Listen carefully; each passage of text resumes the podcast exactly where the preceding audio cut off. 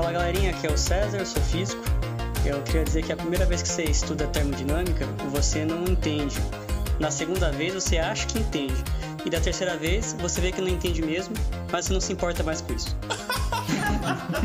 e não é que é verdade? É. Rapaz, eu tô pra atender até hoje. Arthur Sommerfeld.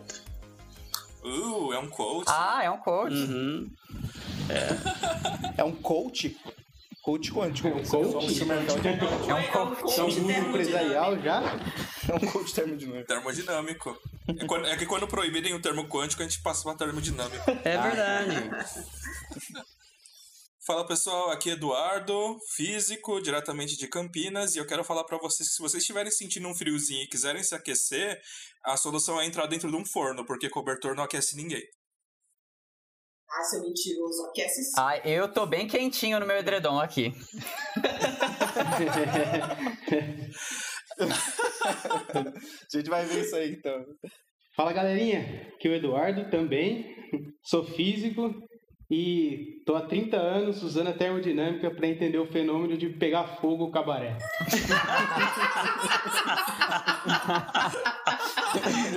ah, boa. Queima, quengarau. ah, essa foi boa, viu? Eu, nada, não esperava nem nada menos do Zavanildo, né? É. Sempre sabedoria. Sabedoria é outro nível, né? É outro nível, exato. Nossa. Fala pessoal, aqui é o Pedro Pasquini e a primeira lei é: um robô não pode ferir um ser humano ou, por inanição, permitir que um ser humano sofra algum mal. Boa, cara. Isaac Asimov. Ué, eu estudei, estudei o tema errado? Acho que. Isaac Asimov. Estudou o livro Asimov? Boa, boa, boa, boa. Então, gente, o tema de hoje é Eu Robô. Eu... é, é isso aí.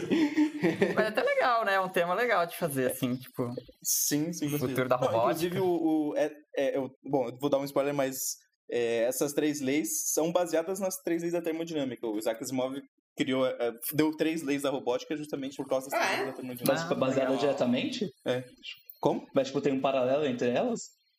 Ah, ah, não sei o quão para. Inclusive, depois ele criou a lei zero. Eu acho que sim, ah, é mais. Deve ser, então, né? Três leis. É, porque se você pensar, não. pode ser as três leis de Newton. Eu acho, também, que, eu acho que não tem paralelo nenhum. É, é não, mas eu lembro Só que era as três leis da termodinâmica. Eu, eu já li sobre isso. E aí, galerinha, aqui é o Rodrigo, engenheiro físico, e hoje pode vir quente que o Physicast está fervendo. Ai, hot guy. tá inspirado demais hoje.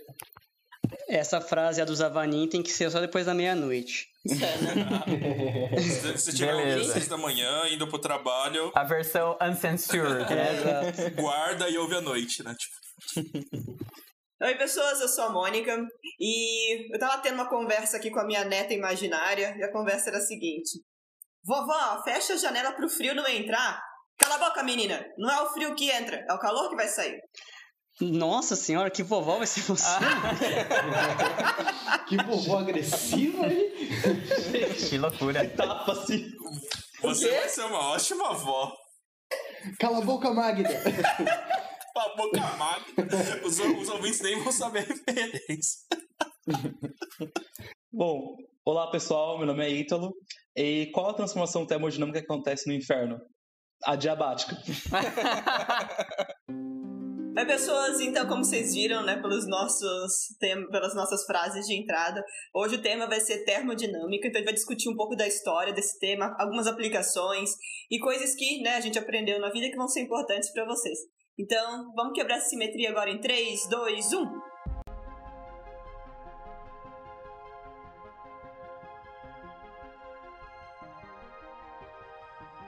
Eu acho que a primeira coisa que deve dar, que a gente pode se perguntar é, sobre esse tema é o que, que é termodinâmica. Ninguém sabe. Então é isso, galera. Espero que vocês tenham gostado. episódio. Até a próxima. A gente testou. Era assim e a gente não sabia explicar. Dá pra começar tentando fazer uma, um estudo da etimologia da palavra? é dinâmica do termo. É, então. O que, que é o termo? Grego. do latim. Do latim. É. Não, é, mas, mas pensando assim pela é, etimologia da palavra, dá para entender um pouco do que, tá, do que, que se trata, né? É, dinâmica é, tem a ver com movimento. E termo, eu acho que o o termo ele vem do grego e significa calor. Então é, é a dinâmica, provavelmente, da troca de calor. do calor. É, a dinâmica do calor. Boa. Então, o que, que é o, então, talvez a gente cons... vale a pena se perguntar o que, que é o calor. O que, que é o calor? É, então talvez a gente possa pensar assim, que a gente, o entendimento do calor nosso hoje em dia na, na física moderna é totalmente diferente, ou totalmente não, mas ele é bem diferente do que as pessoas entendiam por calor quando foi criada a termodinâmica. É, uma coisa interessante é que na época que essas teorias estavam sendo desenvolvidas, uma coisa que a gente entendia muito bem era a mecânica dos fluidos, né? Então você percebe que várias do- dos termos que a gente usa, tanto em termodinâmica, eletrodinâmica e algumas outras áreas, são coisas que vêm de mecânica de fluidos, né? Então às vezes a gente fala de corrente elétrica, por exemplo, a gente fala de calor como sendo um fluido, né? Então tudo era modelado em fluidos porque era o que a gente entendia, né? Então, isso é uma coisa interessante, né? No começo a gente não tinha uma visão de partículas, né? A gente estava pensando em fluidos, em coisas grandes, né? Troca de fluidos e coisas desse tipo. Fluxos de calor. Sim. É, até que a, a visão de calor que você tinha antigamente, que era que calor, na verdade, era uma substância indestrutível que preenchia os poros e que se escoava do corpo mais quente para o mais frio. Era uma visão que era o calórico lá, né? Sempre tinha essa, tinha essa ideia de era, um- era de fato um fluido que trocava quando se trocava calor. É uma coisa que, a- que o corpo tem que ela joga para outro. É, De maneira geral, né, né, o que, é a termodinâmica? Ela vai estudar a- as, nessas mudanças de calor, efeitos dessas mudanças de calor, de temperatura, de volume pressão, mas tudo em, em- em- escala macroscópica. Tudo em escala macroscópica dos corpos. Então, é, a, gente vai ter, a gente vai dar uma olhada nisso daí, para os sistemas como um todo, né, de, né, de uma maneira geral para a termodinâmica. Tem outras áreas que vão estudar né, os- o comportamento das partículas, né, dos átomos é, e etc. Mas a termo ela vai dar uma ideia do- de um olhar macroscópico da coisa. É, porque é como se você pensasse assim, não faz sentido você pensar qual que é a temperatura de um átomo, ou qual que é a pressão em um átomo. É uma visão Exatamente. muito que um mol de átomos, mais do que isso. Mas isso já é uma visão mais, mais moderna, né? É, então. Antigamente, eu acho que na, na época que foi proposto, a termodinâmica nem tinha átomo, né? Ah, sim, é, mas é mais para ter uma ideia do que, que é. essas ideias de termodinâmica surgiram bastante, principalmente na, na Inglaterra, na, União- na- no Reino Unido, por causa da máquina a vapor, na verdade, né? Então é, é uma é uma, é uma coisa da física que veio da engenharia. Normalmente o, o caminho é, é o contrário, né? Mas esse em particular surgiu fortemente por causa das máquinas a vapor. Então, o primeiro experimento que você pode pensar assim mais de termodinâmica mesmo que aconteceu foram foi as invenções da, das bombas a vácuo que acabaram levando as máquinas térmicas mesmo que viraram a revolução industrial basicamente né então você pode ver que todos os grandes os primeiros grandes cientistas que estudavam termodinâmica eram todas basicamente pessoas que estavam ligadas com essa, esse, esse lado mais engenharia da coisa sabe que então, eram pessoas que estudavam como melhorar máquinas a vapor e estavam sempre muito preocupados com isso. Então, em como otimizar essas máquinas. Então, daí começou a surgir todos os conceitos que, que acabam sendo bem fundamentais na termodinâmica, né? Seja a pressão, a temperatura, volume, enfim, e daí pra, vai, vai longe, né?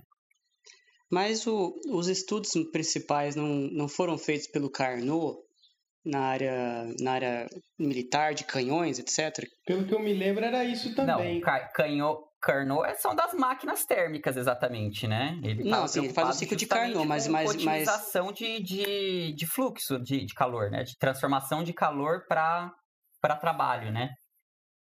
É, não, só pra ter uma ideia, ó, o primeiro, a primeira bomba a vácuo, bomba de vácuo do mundo foi criada pelo Otto von Guericke em 1650. Não sei se quem, quem já ouviu falar do ciclo de Otto, por exemplo. né?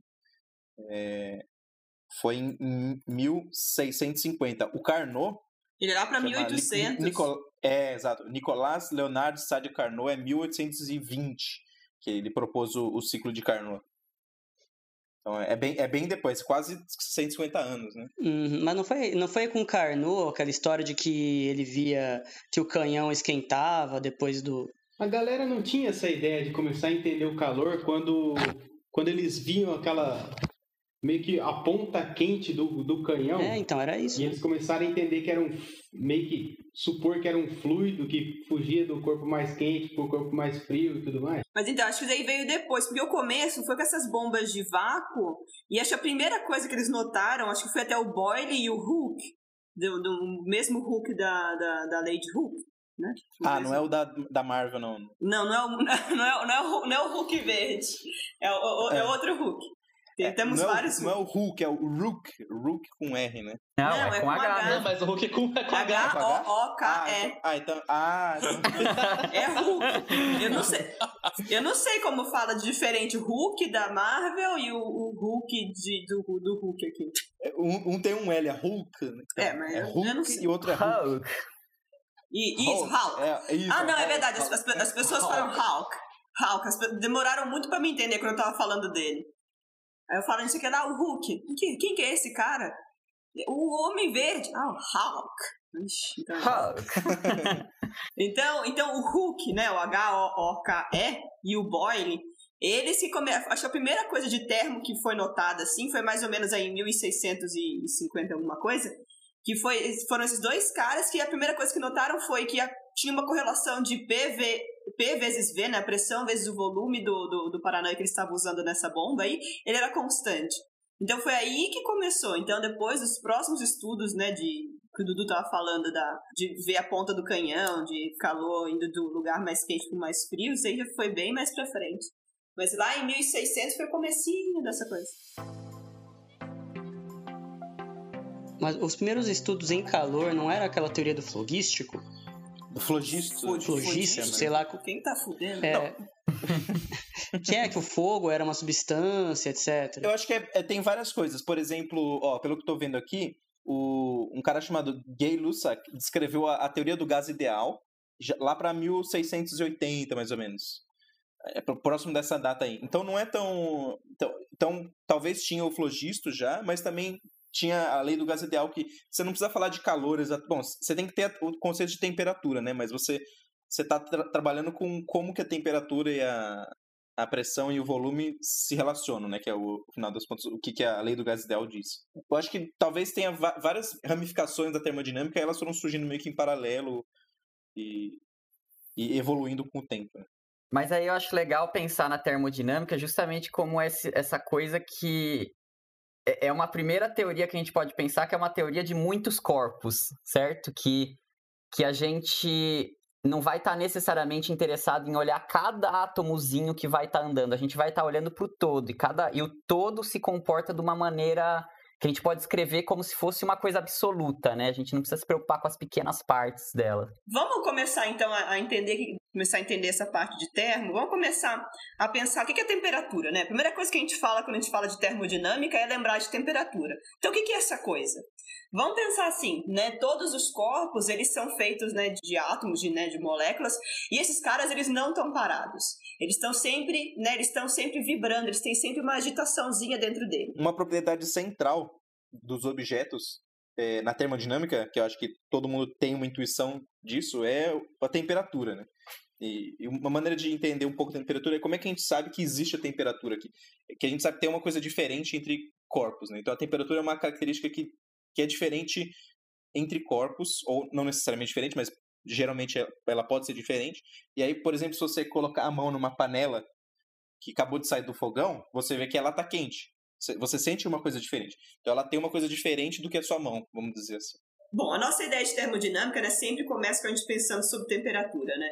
E isso tudo começou lá, lá, lá, lá, lá atrás, com né, as primeiras pessoas vendo que elas sentiam coisas diferentes, colocando mãos em, em coisas diferentes. Então, em algumas, eh, colocando a mão em algum lugar, parecia que a coisa estava mais, mais O que a gente chama quente. quente, hoje, é, né? E outro, outros lugares parecia que o negócio estava mais frio. Então, nessa, né, lá no passado, começaram a ter a ideia que as coisas tinham características diferentes. E deram o nome, e deram o nome dessa característica como sendo temperatura. Então, lá atrás, a galera né, tinha essa noção de coisas mais quentes, né? Quando eu colocava a minha mão lá e, e parecia que o negócio queimava, e coisas mais frias quando eu colocava a minha mão lá e tava frio. Mas aí começou a surgir a ideia de temperatura. Hoje em dia, a ideia de temperatura que a gente tem é diferente. Então, Mas, assim, para a gente descrever, entender melhor o que qual, o que está acontecendo com essa sensação de quente, de frio, uh, a gente acaba caindo numa coisa que é conhecida como lei zero da termodinâmica. Que ela diz basicamente o seguinte: que se um corpo A está em equilíbrio térmico com um corpo B e um corpo B está em equilíbrio térmico com um corpo C, então o, o corpo A também está em equilíbrio com o corpo C. Pode parecer meio, meio óbvio se você pensar nisso, né? Mas é um conceito muito interessante porque diz para a gente que a gente consegue transferir uma propriedade de um sistema térmico para o outro, né? Que no caso a gente vai chamar de temperatura. Então, e para e saber quando um corpo está em equilíbrio térmico ou não, tem um jeito assim pictórico que, que é interessante de ver. O, um corpo está em equilíbrio térmico, você pode considerar ele em equilíbrio térmico, e, e pra, por térmico a gente se, é, quer dizer todas as propriedades termodinâmicas do sistema, seja temperatura, pressão, volume. Se você olhar para ele e substituir uma pequena parte dele por uma outra parte qualquer dele, o sistema continua sendo basicamente o mesmo. Por exemplo, se eu pegar um copo d'água que está em cima da mesa e substituir a água que está embaixo pela água que está em cima, nada mudou, certo? Só os átomos mudaram de lugar, mas o sistema termodinâmico é o mesmo, porque a água está em equilíbrio. Porém, se você começar a jogar uma água que você acabou de ferver nesse co mesmo copo d'água e você conseguir tirar uma foto ali do momento, você vai conseguir ver que a coisa já não é mais é, idêntica em todos os lugares, né? Provavelmente a parte de cima do copo você vai ter uma região que, que vai ter uma, uma temperatura diferente da parte de baixo. Então esse sistema não está mais em equilíbrio térmico, né? Então daí a gente começa a construir essas noções de, de variáveis que definem todo o sistema, né? Que a gente vai usar bastante na termodinâmica. É, e é interessante que, assim, é, essas coisas, essa, muitas das leis da termodinâmica, a gente vai perceber que parece que a gente está dizendo óbvio, né? Mas é, é muito da termodinâmica é, é, é escrita isso, é perceber quando uma coisa parece ser óbvia, mas por ela ser daquele jeito, ela tem consequências muito bem estabelecidas e muito claras, assim. E por isso a termodinâmica é uma das áreas da física mais bem estabelecidas, porque você supõe coisas bem básicas e consegue tirar propriedades muito interessantes das coisas. E, por exemplo, essa da lei zero é uma maneira de dizer com outras palavras, é, ou, ou, uma maneira mais intuitiva de entender, é se a temperatura de um corpo A é igual à temperatura de corpo B, então é, e, a temperatura de, um corpo B é igual à temperatura de, de, um corpo C, então necessariamente a temperatura do corpo A é igual à do corpo C, né, porque é, os três estão com a mesma temperatura. É, não necessariamente só a temperatura, mas é, é uma maneira, acho que, mais visual de, de entender.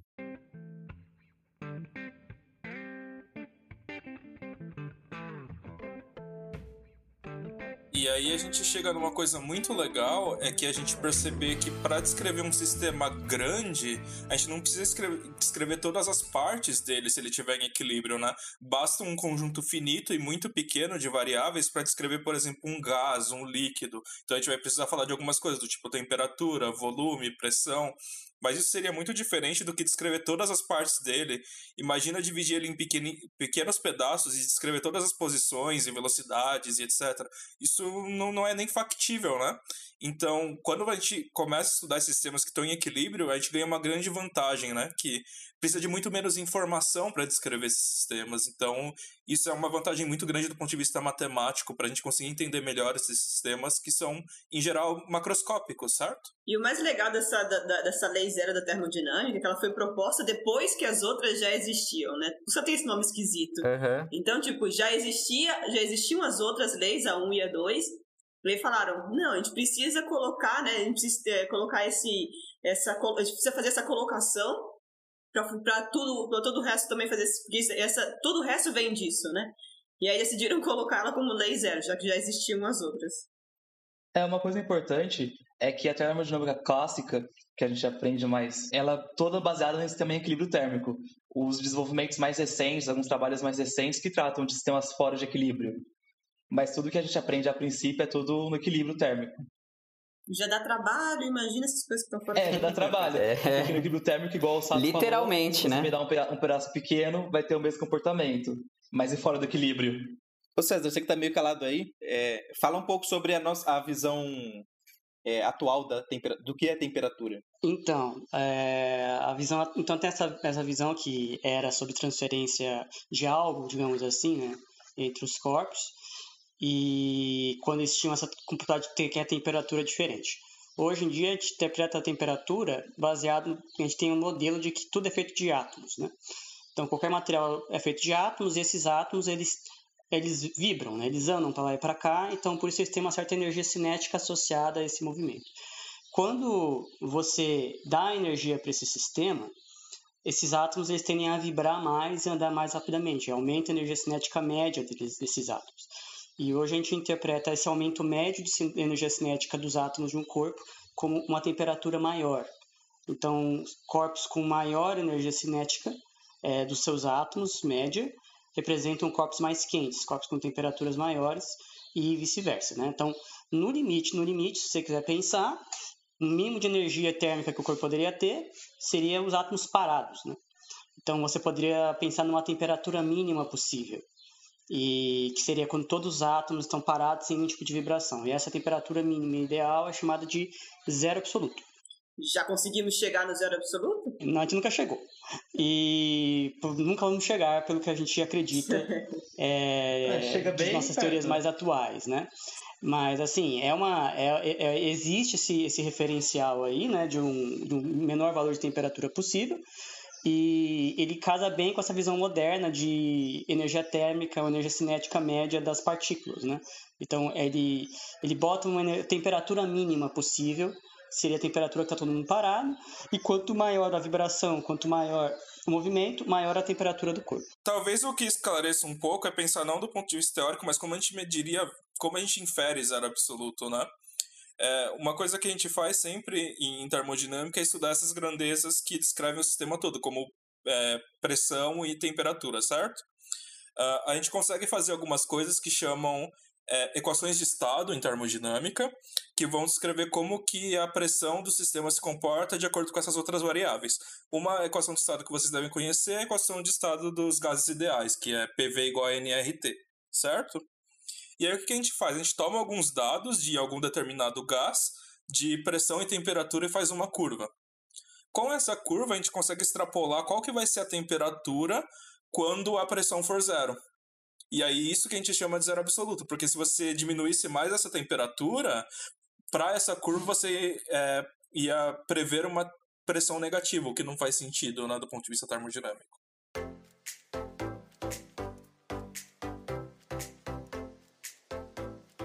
Uma trabalheira, né, pensar nessas coisas. Inclusive, falando em trabalho, César, conta pra gente da primeira lei da termodinâmica. Tá, uma coisa, só uma coisa que eu queria falar é, antes de continuar. É, eu falei da história da energia cinética média das partículas, né, como a temperatura, mas é importante salientar que temperatura não é uma energia, né? Então a gente usa a, a, a uma espécie de um label, né, de, um, de uma etiqueta é, para caracterizar essa, temperatura, essa energia média, mas ela não é exatamente igual à energia. Energia a gente vai identificar com calor logo à frente, né? Então, você não está medindo temperatura em unidades de energia, muito embora ela faça referência a essa energia média aí, ou, ou, do sistema em questão. Eu não entendi, eu não entendi. você está querendo dizer que a média de alguma coisa não é. Não, é. O que ele está querendo dizer é que temperatura é uma outra coisa que tem, a relação, tem relação com a energia, mas ela não mede, a gente não está falando da energia dos corpos, né? A temperatura vai ser um número associado a um certo estado de vibração das partículas, um certo estado de energia cinética das partículas. Ela não é, não é a energia do corpo, né? Então ela é só uma referência. Não, mas é... é, mas termodinâmica é o estudo das médias, né? É, é que eu não tô, eu não tô entendendo é que a ideia é, assim, é, é, é, a, é, a, média de coisas. Não, é que a ideia, na verdade, é para especificar que a temperatura não é medida em, em joule. Que é, é temperatura não é uma, medida, uma, uma medida de energia. Temperatura não é uma medida de energia. Ela está relacionada Mas você pode, né? Se você quiser medir como energia, você pode. É que no começo, né, temperatura era uma, um sistema de comparação, né? Tipo, você pega um termômetro lá, inventa uma escala de acordo com alguma coisa, por exemplo, temperatura de fusão da água, e bola pra frente. A gente compara quão longe a gente tá disso. Sim, inclusive foi, foi desse jeito que eles criaram as diversas escalas de temperatura, né? Tem a escala Celsius, que é justamente o que você falou, você pega dois pontos específicos, que é quando a água é, congela e quando a água ferve, e aí você faz uma escala entre essas aí. Ou então você faz a, a escala em Kelvin, que é quando o zero absoluto, por exemplo, e aí eu não sei qual é o outro ponto da escala, mas acho que eles fizeram para bater com a Celsius, pelo menos o... Não, a Kelvin tem relação com a Celsius, né? Mas a Fahrenheit Isso, é. é a temperatura do corpo humano, né? O ponto mais alto dela, e é uma mistura de água, gelo e sal como sendo zero. Mentira, é, Uhum. não como ponto mais alto dela, como 100, né, da escala Fahrenheit, é a temperatura do corpo humano. E o zero é uma mistura de água, gelo e sal em equilíbrio térmico. Sem a temperatura do corpo humano? Gente, que complicação. Não é 32? Não, 36. Não, 30, 30, 32. 36. Não, 36. Não, 32 é o zero. 32 é o zero do, do Celsius, Celsius. É, é o zero Celsius. O zero Fahrenheit é dessa, dessa mistura aí. É o mais frio que ele conseguiu fazer. Então, ele pegou o mais frio que ele conseguiu fazer, ele, em vez de colocar zero, ele pôs 32. Não, ele chamou Não, de não. zero Fahrenheit. Não. Ah, tá. Ele falou, aqui, isso daqui é o, é isso daqui é o zero da minha escala, é, mistura de água, gelo e sal.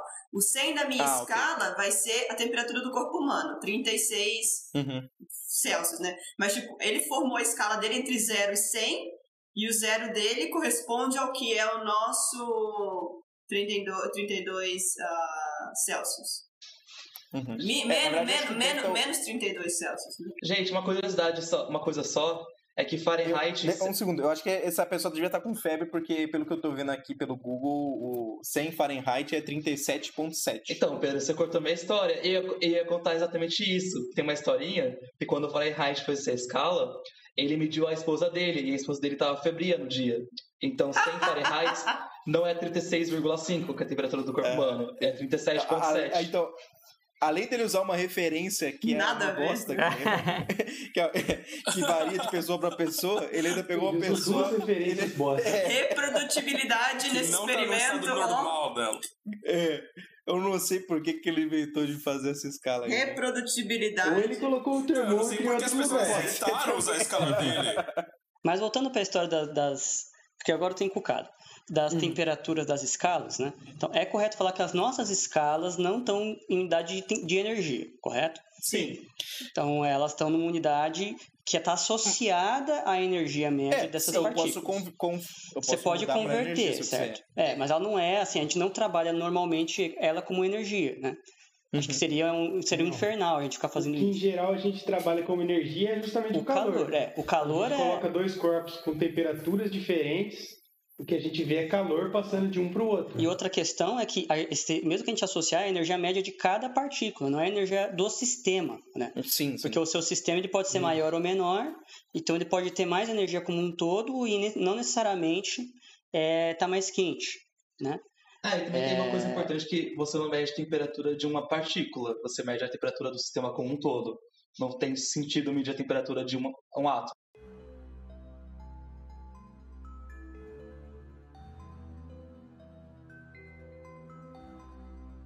Recapitulando, né, ideias modernas, temperatura é uma, uma medida que está relacionada à agitação das partículas, né? Então, a temperatura está relacionada à energia cinética das partículas.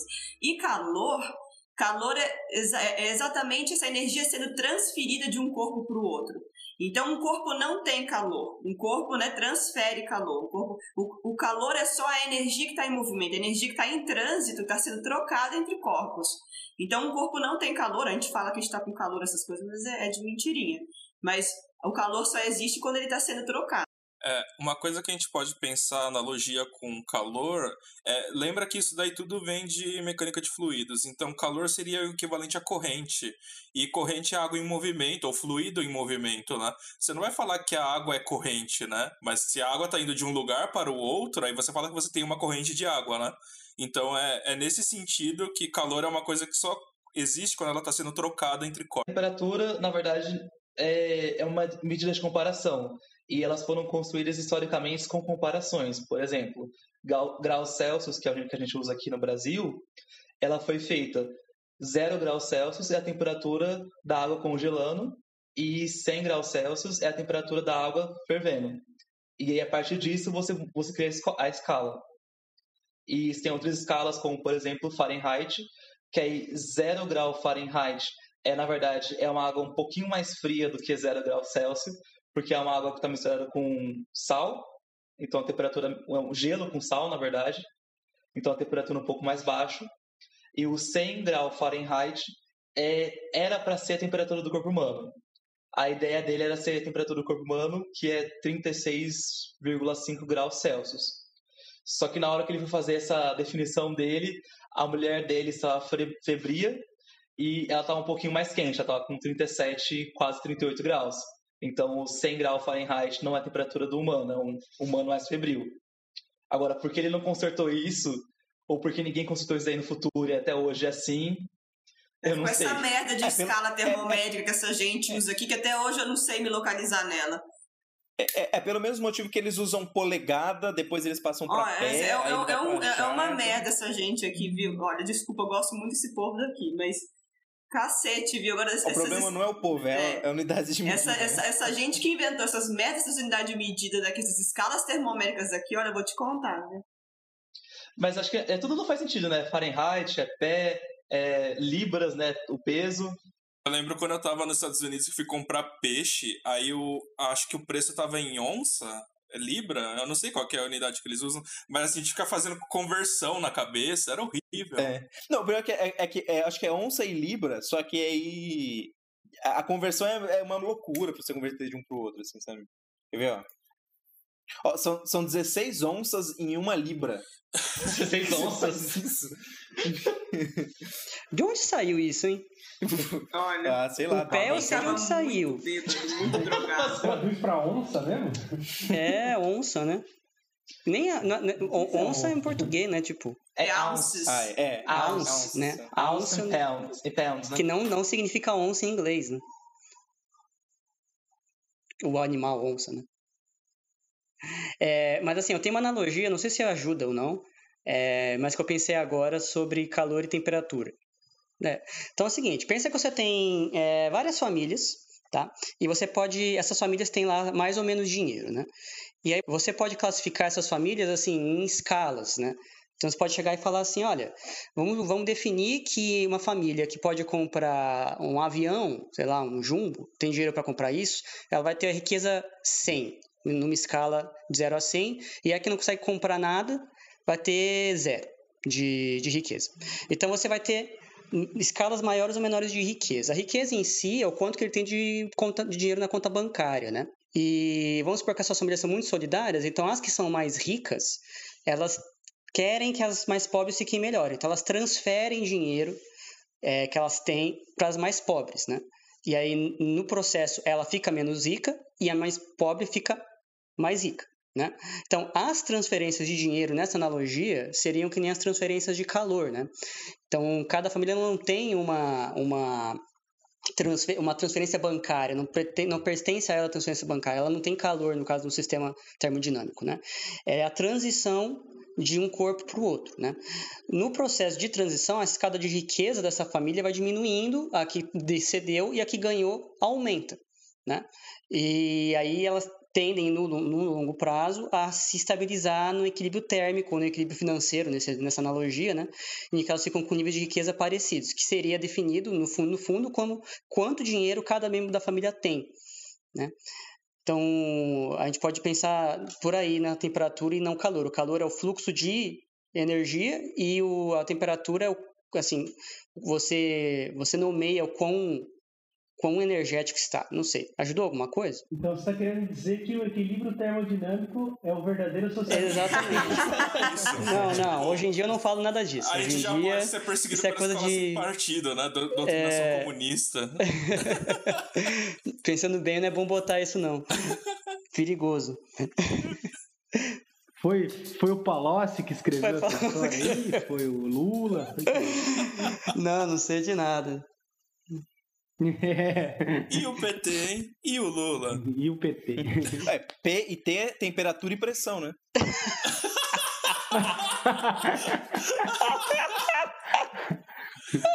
Partido termodinâmico. Olha só.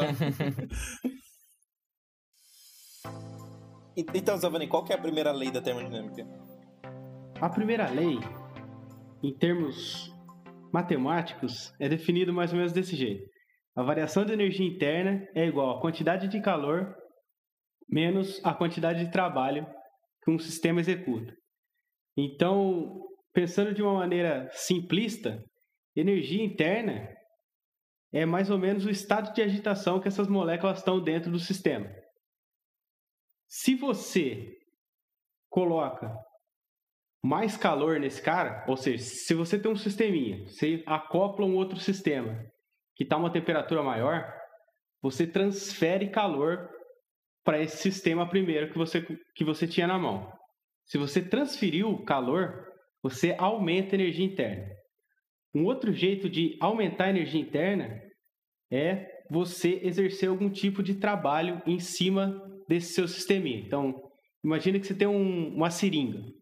Quando você aperta o êmbolo, você está produzindo um trabalho dentro desse gás que está dentro da sua seringa e você está aumentando a energia interna do seu sisteminha. Então, basicamente, é essa a primeira lei. A primeira lei é: para aumentar a energia interna de, um- de um sisteminha, ou você injeta calor, ou você produz trabalho em cima dele. Valeu, galerinha! Valeu, Eduardinho. Vocês percebem que a gente sempre volta numa conservação de energia em algum momento, né? Em todos os episódios. É, resumindo, é, é, o resumindo não, é, é a, a parte, digamos assim, óbvia da lei, que, que ap- aparece óbvia, mas se você for analisar não é óbvia, é justamente isso que o Sato falou. É, é- é, no final das contas, é escrever que, que a energia do sistema se, se conserva, né? Então, você, se você adiciona energia de algum, de algum jeito, a energia aumenta. Se você faz trabalho, você está gastando energia, ou se, ou se você está pondo, ou você tá pondo energia. E, ela, e essa lei justamente tem tudo a ver com essa ideia de máquinas térmicas, né? Que é o que eu falei de que surgiu na mais ligado à engenharia, essas coisas de termodinâmica. Porque era o que o pessoal estava preocupado mesmo. Qual é a eficiência que eles quanto que eles conseguiam transformar de calor num sistema deles para trabalho, né? Quanto eles precisavam no fim das contas colocar de carvão na máquina deles para produzir não sei quantos eh, rolos de algodão lá. Então, é bem essa, essa noção de eficiência que tá, tá conectado aqui, né? Sim, é porque se você perceber que se você dá trabalho para um sistema e você aumenta ou abaixa a temperatura, você pode aumentar ou abaixar a temperatura do sistema e, e aí o sistema faz o trabalho para você. Então é uma maneira de você transformar a energia térmica em, em mecânica e vice-versa. Né? Sim, então aí, aí pra- nesse caso, por exemplo, o caso de um, um motor de carro, né, sei lá, ou de um gás qualquer numa área fechada. Se esse gás se expande lá dentro, ele tem uma certa temperatura. Se esse gás se expande, ele empurra as paredes desse recipiente. No caso do motor ali é o qual que é o nome? Virabrequinho? Não sei o nome do. Eu Não sei. É, pistão, não é? é O pistão? pistão. Tem o pistão. é pistão. Ter o pistão vira brequinha é o que É, realmente faz O o. negócio girar. É aquela. Aquele pedaço de metal que fica girando. Uhum. Tá, então pega o caso do pistão, né? Quando o, o gás expande, empurra o pistão, ele, ele aumenta o volume desse, desse negócio, ele realiza trabalho, né? Ou seja, ele está movendo o pistão. Mas o custo disso é que a energia térmica média, a energia interna, diminuiu. Significa que ele esfria, né? Então, quando o gás realiza trabalho nesse caso, ele esfria. Ao mesmo tempo, quando você comprime esse gás, o pistão ele empurra o gás de volta, é, ele esquenta, né? Porque o pistão está realizando trabalho sobre o gás, né? Então você tem essa troca entre trabalho e, e calor, vamos dizer assim, né? Do que o seu sistema tem, né? É é um pouquinho mais interessante, na verdade, porque o, o, o gás, ele é gasolina, vamos dizer assim, né? Então você tá trans, você joga uma faísca, aí a, a gasolina pega fogo, explode, de fato. Então você tem uma reação química ali que está tirando a energia das moléculas de gasolina e transformando ela em calor. Aí esse calor aquece o gás, faz o, o gás se- expandir e o gás expande e movimenta o pistão. Então tem três, tro- tem três transformações de energia: energia química para calor, para movimento. Né? Uhum. É, então.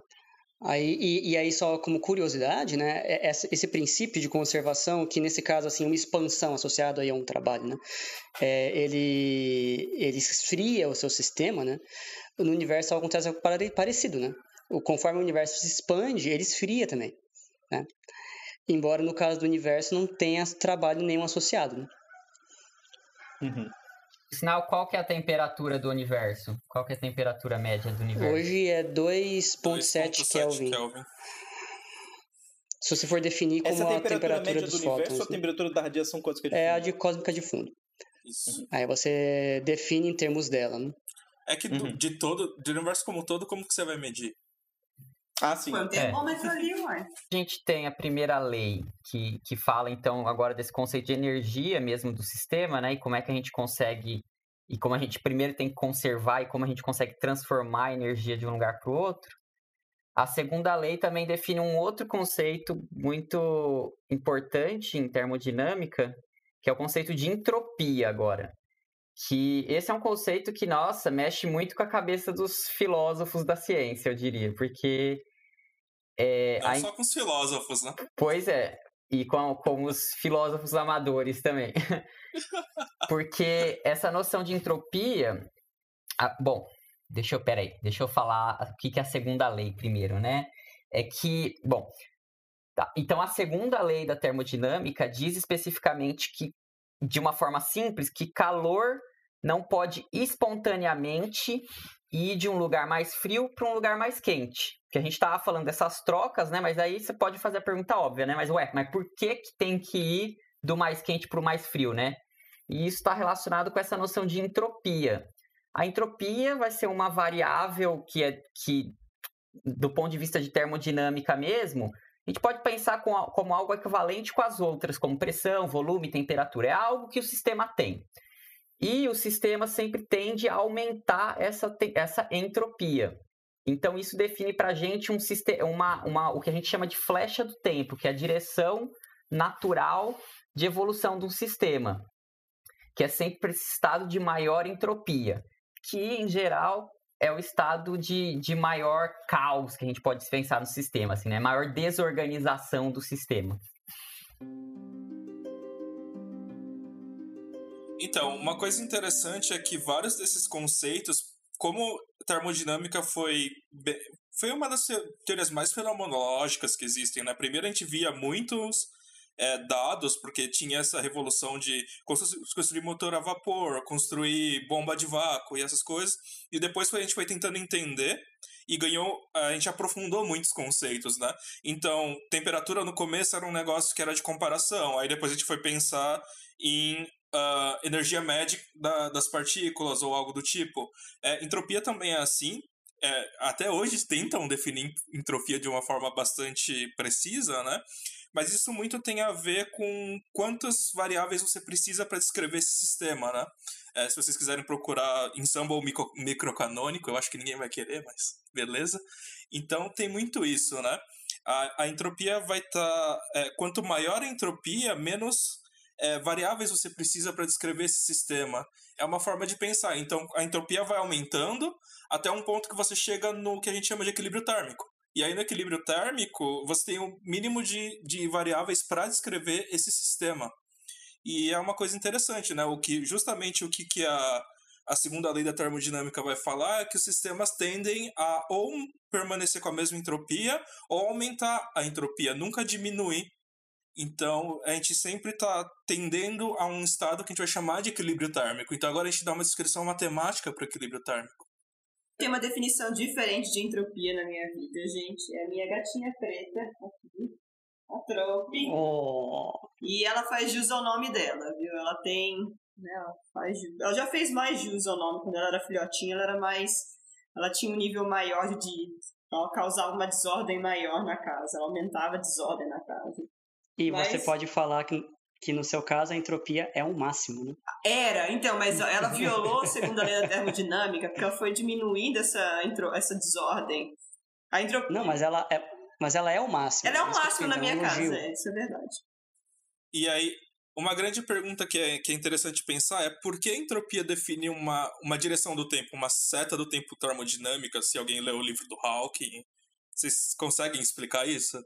Então, assim, uh, como, como entropia nunca diminui, a gente vai conseguir descrever dois tipos de, de, processos. Um que a gente vai chamar de processo reversível e outro de processo irreversível.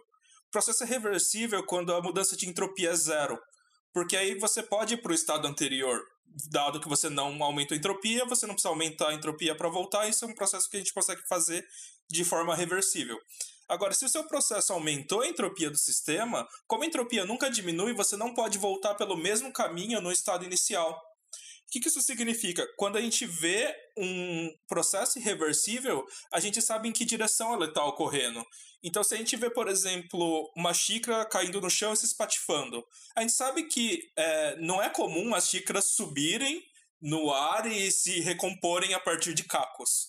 Então, a gente tem uma noção muito boa de que o tempo passou para essa direção porque justamente ocorreu um processo irreversível. Mas só que aí é, é um problema fazer é, essa definição de tempo a partir da entropia, que surge uma pergunta que é um pouquinho mais filosófica, né? Você conseguiria medir tempo se você está num sistema em equilíbrio térmico? Ou seja, se você não tem nenhuma comparação de um processo reversível? Poxa, gostei da pergunta. Isso.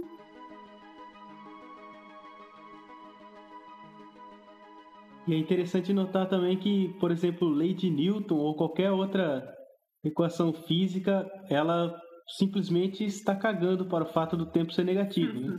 Não decoro, Se você voltasse no tempo na lei de Newton, como F igual a MA, que é igual a dx, é, d2x sobre dt2, como aquele t está ao quadrado, se for t ou menos t, foda-se.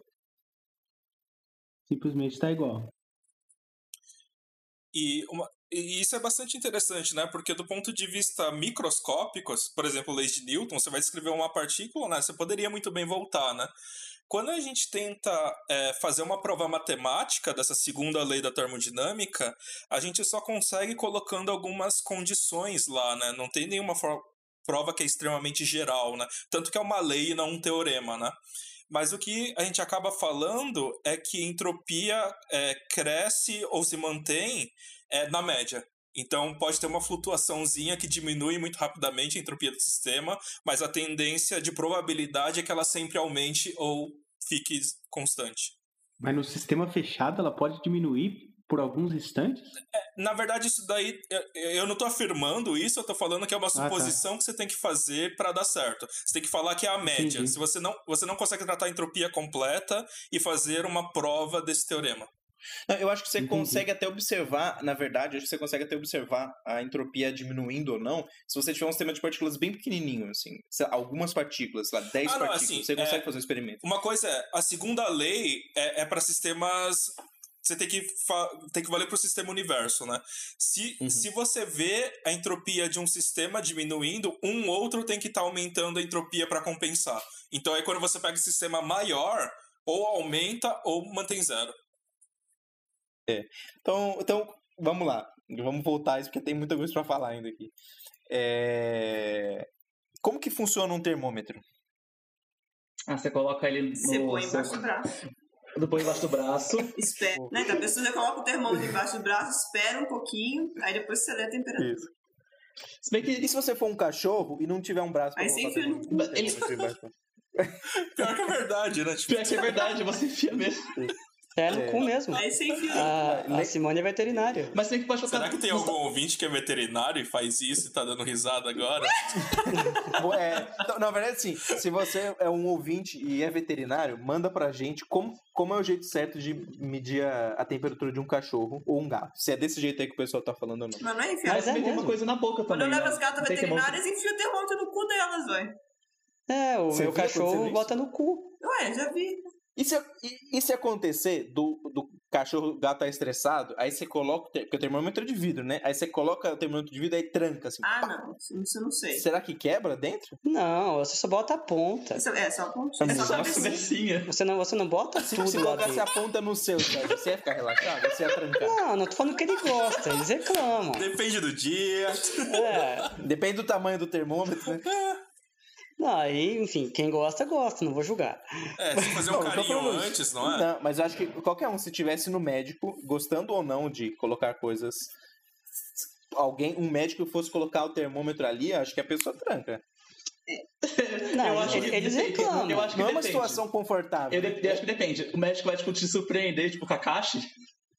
Ah, é, é verdade. Mil, mil anos de dor Diferença assim. mais otaku, tipo. Você tem, é, tem que estar avisado, é. O médico tem que avisar. Ó, o que eu vou fazer agora é o seguinte, né? Então, É. Bom, na verdade, essa é, na verdade, uma dúvida que eu tenho pra Mônica, já que ela mora nos Estados Unidos agora. É Nossa, eu achei que a dúvida pra ela é se ela botou alguma coisa no cunho sem ser avisada. Meu Deus, se um dia o namorado dela chegou em surpresa, assim. É porque você vê, às vezes, às vezes, nos filmes que nos Estados Unidos eles colocam o termômetro na boca e não na, na axila. Ah, ah, tá. É. Aí ia falar se já aconteceu. Se é normal aí mesmo. É. Agora, imagina se você pega o termômetro de gato. Ai, que nojento, Pedro. Eu enfiar na, Na sua boca, boca é. isso. ah, no acho. Que Eu nojo. Gente, só acho. Mas então, você sabe, Eu não você sabe consigo que eu parar não de sei, pensar. porque... Uai, quando eu meço minha temperatura aqui, eu meço com o meu sovaco, uai. Mas eu nunca fui medir temperatura. e- Ah, não, pera. Uma vez eu fui ao médico, acho- enfiaram o negócio da minha boca assim. Ih, Mas- será que era do Ih, olha cachorro? esse médico, cara. Não, foi em 2014, faz tempo isso. Quando eu fui ao médico, eu tava com pedra no rim, acho que colocaram o termômetro na minha boca mesmo, né? Eu, eu ouvi falar que da, da boca não é tão bom. É melhor debaixo do braço. Ah, eu Inclusive, Você prefiro. prefere no braço? É, Mas acho que você não tem uma sensação muito boa da temperatura mesmo, porque no braço tá. Você tem uma sensação melhor, na boca eu não sei. A boca Ah, não, mas É. peraí. Eu Ah. fui ao médico tem, umas, tem um mês, mais ou menos. É verdade, tinha esquecido até. E a mulher usou. Eu até fiquei pensando, até eu vi ela jogando no lixo e pensei, ah, que bom, ela tá usando materiais descartáveis. Mas ela enfiou o termômetro na minha boca. Mas às vezes era um termômetro que ela usou no gato, aí ela pôs na sua boca. Mas tem só um detalhe, Pedro. Eu não vou ao veterinário quando eu preciso de um médico. Ah, verdade. Ela tem, ela tem plano de saúde. tem só esse detalhe. às vezes a médica tem uma gatinha aí. A minha gatinha tá aqui, tá aqui. É- Ah, sabe uma coisa também, gente? Você tem que lembrar que o gato não tem a mesma temperatura que a gente, e nem animais. É. Então, às vezes, o- a escala do termômetro não dá certo. É, então. Eu- É, então, o, o zero temperatura absoluto do pro gato é gato não é o mesmo. 39,5, A média. Oi, Ítalo. Oi. É porque Mas o zero absoluto vamos pro vol- gato não é o mesmo que o zero absoluto pra gente. Você voltando na história. Caralho. Mas, mas vamos voltar, vamos voltar aqui. É, co- como, como funciona o termômetro? Bom, a primeira coisa, o termômetro natural que a gente usa é de mercúrio. Aí. Tem vários termômetros, né? Oi? Tem, ter- tem termopar, tem um monte de coisa aí. Sim. Aquele clássico que a gente falou da Mas vamos falar do termômetro de casa mesmo. o de casa de mercúrio. Aí, a ideia do termômetro de mercúrio é que quando a temperatura do mercúrio aumenta, ele expande, né? Tem uma dilatação térmica. E baseado no, no volume que aumentou, você sabe a temperatura que mudou. Então é calibrado para saber quando mudou um certo voluminho, mudou uma temperatura. Então você coloca o termômetro na água, aí ele vai. O termômetro. O, o, o mercúrio que está no termômetro vai diminuir até um certo volume, certo? Aí você faz um risquinho ali e coloca zero, certo? Aí você põe o, o termômetro na água fervendo e aí o, o, o volume dele vai aumentar. O, o, o mercúrio vai aumentar, vai crescendo de, de volume, vai subindo, vai subindo vai chegar num outro ponto. Aí você faz outro risquinho. Então você sabe onde que é o zero e onde que é o 100. E aí você só divide esse espaço em 100. É, Tem aí tem uma que- suposição de que a, a expansão ela é, ela é linear nesse intervalo, sim, né? sim, sim. É. Eu É- acho que é- ela, isso, é, isso é verdade? eu acho que ela não é linear de 0 a 100, não. Eu, Eu acho que o que eles fazem, eles pegam várias temperaturas diferentes conhecidas, colocam o termômetro nessas várias temperaturas e vai medindo vários pontos. Aí você calibra o termômetro assim. Ah. Eu acho que dois Tá, pontos é. é muito pouco. Mas o que a gente tem que que saber, você- o que a gente tem que lembrar é que existem vários tipos de termômetro, né? Então tem o de mercúrio, tem usando um termopar, é, tem mesmo a gente tendo diferentes tipos de né, termômetros, diferentes tipos de maneira de, de medir a temperatura, é, todo, o que todos eles têm em comum é que todos funcionam à base de equilíbrio térmico, né? Isso que o César estava falando. Então todos vão te dar a temperatura de equilíbrio térmico de um, de um certo corpo, né? Por isso você põe termômetro no sovaco, você espera um pouco, que é pro seu corpo né, entrar em equilíbrio térmico com o termômetro. Você enfia o termômetro no cu do gato, espera, até entrar em equilíbrio térmico. Essas coisas, mas tipo.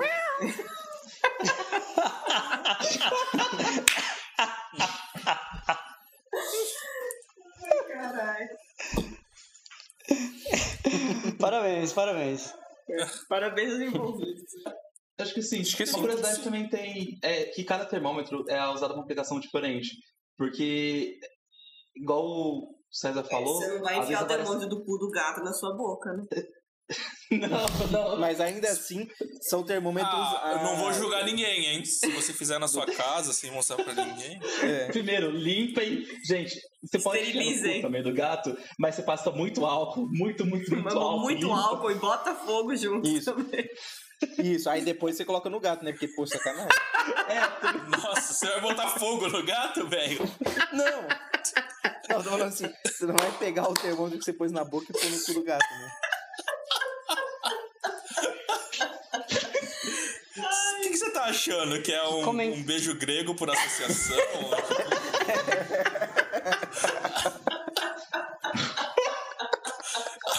Cara, Gente, esse episódio tá bom. literal. A gente tem várias coisas pra irem já pós, nas cenas pós-créditos, hein? É. Gente, a gente tá falando mais do cu do gato do que de termodinâmica, cara. As cenas pós-créditos vão ser maiores que o episódio, né? Gente, só que eu queria falar só é que era, a gente tem vários tipos de, termo- de termômetros para várias aplicações, que não necessariamente um termômetro que a gente usa pra gente, que é o de mercúrio, vai conseguir medir temperaturas muito altas. Porque realmente, às vezes, o caso de a dilatação não é, às vezes, não é mais linear para temperaturas muito altas. Por isso você usa o Ah. termômetro. É, a gente pode pensar em casos extremos, né? Por exemplo, se eu quiser saber a temperatura da lava de um vulcão, eu vou enfiar um termômetro lá, ele vai derreter. Ah, né? é. Tipo, Uhum. tem, tem limites de aplicação em todo instrumento, né? Como que Então, mede a temperatura a gente tem que planejar. Vixe, vocês querem falar de espectros, espectros A gente falou pega o isso no espectro dele. Não, tô brincando. É verdade, né? A gente fala, acho que a gente A pensou. gente já falou, gente.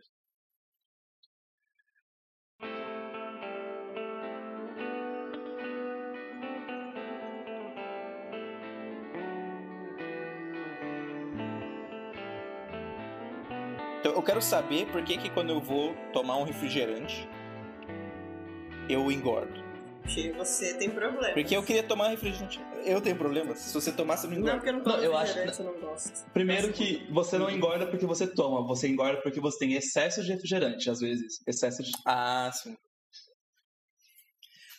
Mas o que que tem, o que que tem, no- é que eu leio lá na- no, no, no rótulo lá do refrigerante lá que tem, que tem não sei quantas milhões de calorias. Milhões de calorias. Que refrigerante você tá tomando? É, Caraca! todos, é muito açúcar, né? Muito açúcar. Ô, Pedro, a Gabriela tem reclamado da sua barriga? Isso, você tá falando Não. A coisas? Gabi nem tá aí, coitada. É, eu- é, não, Não, mas. não, eu só tô querendo introduzir entendi. o assunto, né? Não, então, mas. É... O que que são esses diabos dessas calorias? Não, então. É o diabo de Maxwell são Diabo essas de calorias? É o demônio, o demônio de Maxwell são essas É, calorias. é um demônio mesmo. Não, calorias eu li uma vez que elas são bichinhos que ficam na, dentro do nosso guarda-roupa apertando as nossas roupas durante a noite. Então quando eu colocar no dia Ah, seguinte, tudo faz sentido. você não serve mais, Tudo faz sentido. Então tem Hum, bastante caloria. Hum, já vou, é, vou contratar uma detetização aqui. Não, então, mas a gente falou bastante de calor, né? Então, que calor é a, é, é a, a energia né, sendo trocada de um corpo para o outro. Mas calor, justamente por ser energia, a gente mede como energia, né? Então, uma das unidades para calor é joules. Então, a, energia, a, né, a, unidade de energia que a gente mede é energia cinética, energia potencial. Joules é a unidade de, de calor, tudo bem? Mas a unidade mais comum que a gente usa de calor é a caloria a mesma caloria que está no pacote de biscoito, a mesma caloria que está no, no, no- refrigerante do menino Pedro, a mesma caloria que está costurando suas roupas dentro do guarda-roupa para você engordar, entendeu? Pô, e caloria é, historicamente foi definido como sendo calor trocado quando a massa de. Quando um grama de água passa de 14,5 para 15,5 graus Celsius. Essa é a definição histórica de, de caloria. Porque sim, né? Oi? Porque sim, né? tipo, Bom, a esse é o que eu tinha pra fazer experimento e foi assim. Isso. Mas hoje a gente sabe que uma caloria é igual a 4,2 joules, aproximadamente. Uhum. E por que, Nossa. que eu engordo quando eu consumo muitas calorias, mais do que eu gasto? Você Porque você armazena consome mais energia, energia. E é igual a MC quadrado, a energia vira massa dentro do seu corpo, entendeu? Você já deu resposta já, você- porque você consome, você consome mais do que você gasta. É, chama Não, mas- conservação mas de o que que é- energia. Mas por que, por que, que é- é- é- Oi? onde que essa energia vai parar? Isso que eu tô querendo saber. Ah, tudo que você faz, seu corpo tá funcionando porque ele tá gastando energia, ele tá precisa de combustível. Não, mas ele não armazena essa energia numa gordura que é fácil de queimar? Acho que é isso, né? Sim, Ele, as moléculas de gordura têm alguma propriedade especial que eu não sei qual que é, que ela armazena energia e o corpo constrói essas moléculas de gordura para deixar essa energia armazenada. É, não E aí, quando ele precisar, ele consome essa energia. é exatamente por isso. Tudo que fica extra vira glicogênio e glicogênio que faz as nossas gordurinhas. Que as nossas gorduras, na verdade, Não são é gordura, é energia- excesso de gostosura. Ah, ela tem uma. Ela é energia armazenada. Tanto que, Uhum. se você pensar humanos anteriores, assim, que não ficavam gordos, é porque eles não armazenavam energia porque eles comiam com pouca frequência, gastavam, na verdade, às vezes gastavam muito mais energia do que tinham. sim. Mas eu gosto mais da minha E- explicação de que E igual a MC quadrado, a energia vira massa dentro do seu corpo e pronto. Nossa. Explica isso para Mas, nutricionista. mas não é. é, nutricionista. mas, mas não é não é exatamente isso, porque a energia é, tá, é uma energia química, Não, é. né? Não é exatamente da massa. né? É, é, É. ligação, né? Sim, sim. No caso, a energia. É, não só isso, acho que você pega a molécula mesmo, né? É Não é, não é, não é a energia que tá te dando a massa, é, a- é que você tá armazenando a energia numa molécula e a molécula é, É. pesada. Não, mas a ideia é que é exatamente a liga de ligação mesmo. Que quando você. A nosso ciclo de Krebs lá, quando faz a respiração, é quando você quebra ligações, você libera energia. E é isso que a gente Não, sim, mas o que eu quero dizer é assim, você, a, a molécula de gordura não, não sumiu, né? Ela continua lá em outra forma. Não, não é que a massa dela não se transformou em energia, foi É, a massa dela que, que é o que te deixa pesado é a, é os componentes da molécula de gordura, não é sim, sim. Sim. não é da energia de ligação o problema, o problema é estar a molécula da gordura ali. Sim. É, aí você vai perder um suor lá, vai. É, vai, vai gastar, vai fazer o É, ciclo de Vocês estão falando de caloria, tá me dando fome. E aí depois você joga fora a gordura. Mas uma coisa interessante também sobre É, caloria é que caloria é uma medida muito pequena. E é uma coisa muito confusa, porque às vezes a gente fica confuso. é, até alguns alimentos, hoje em dia não é tanto assim, mas um tempo atrás alguns alimentos colocavam que era, sei lá, é, 200 calorias. Só que não era 200 calorias, são 200 quilocalorias. São Quilocalorias. 200 mil calorias. Ah, não, é porque teve uma pessoa genial que ela resolveu definir uma outra unidade que é o calorias Com C maiúsculo, é. Exato. que esse caloria que você maiúsculo é a caloria nutricional, que é quilocaloria. Que é mil calorias dos físicos. Exato. Uma coisa importante, gente, várias unidades são em minúsculo. Quilograma, por exemplo, é minúsculo. Se você escrever no seu Sim. texto, não tá certo, não tá certo, não tá certo com a, e o passo. Uhum. Sim. Ô, Sato, explica um pouco esse negócio aí do, do cobertor que você falou no começo. Cobertor? É. É, então, é, é que assim, se você vai falar que você vai ser aquecido ou que você vai ganhar calor, você tem que roubar calor de outro lugar, certo? E o que a gente tá falando até agora é que só, vai, só vem calor pra você se um corpo tiver mais quente do que você. A temperatura do. Qual é a temperatura mais ou menos do seu corpo? A gente falou que é uns 30 e tantos graus, né? 36,5. né? Isso. O cobertor tá com mais de 30 e tantos graus. Tá em a temperatura ambiente, né? É temperatura ambiente, vai. Se tiver frio, uns 15 graus, 10 graus. Pra Mônica, 0 graus, menos 10 graus. Então, não, a gente não consegue roubar calor do, do cobertor, concorda? A gente tende a dar calor para esse cobertor. Mas aí é o grande que é, é que ele serve como um isolante. Então a gente deixa de perder calor pro ar. Que, o que, que acontece? Então a gente tem alguns materiais que conduzem calor melhor ou con- conduzem calor pior, né? Assim como a gente tem isolantes é, e condutores elétricos, a gente tem isolantes e condutores térmicos. Então, Inclusive, eu acho que eles estão associados. Um isolante térmico é um bom. É, é, um- é um mau condutor e um bom condutor é um mau isolante térmico. hum, eu não sei fazer essa relação, mas tudo bem. Mas uma pergunta, o que é- Ah. o que é condutor? O que é conduzir calor? Exato. Então, então tem tudo isso, né? É, a gente já falou que um corpo quente dá calor para um corpo frio, certo? Que, e frio e quente eu estou falando em relação à temperatura, né? Mas a gente nunca falou sobre é, a evolução temporal, né? Ou seja, quanto tempo demora para esses corpos entrarem em equilíbrio? A gente não, não falou disso até agora, né? A gente só falou que vai, dado um tempo suficientemente longo, eles vão entrar em equilíbrio, né? Ou seja, tem a mesma temperatura. E ser isolante ou condutor é quão rápido é, esse material vai permitir essa troca de calor. Então, um isolante é, térmico vai demorar muito tempo para você perder calor e um condutor térmico conduz muito rápido. Um exemplo de um condutor é, térmico muito bom são os metais, né? Se você é, eu fiz isso quando eu fui o primeiro dia nos Estados Unidos, eu tava no Texas e tava tipo zero graus. Aí o idiota tava sem luva e enfiou a mão numa maçaneta de metal. O que aconteceu? Tomei um choque, né? Porque passou um monte de calor da minha mão pra maçaneta. Então isso não foi muito agradável. Então a gente um consegue choque. perceber, né? Que tem essa... isso foi muito rápido. Mas se eu pegasse um bloco de madeira a zero graus, eu ia ter essa mesma sensação? Não. Não ia, né?